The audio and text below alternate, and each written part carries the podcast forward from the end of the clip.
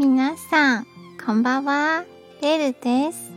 台湾の常識語を紹介しています。今日の言葉はこちらです。裕福なら幸せであるとは限りません。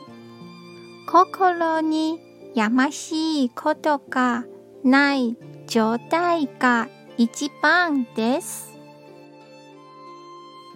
これが少しでもアスペの力になれば嬉しいです。今日も一日お疲れ様でした。ゆっくりお休みくださいね。じゃあ、またね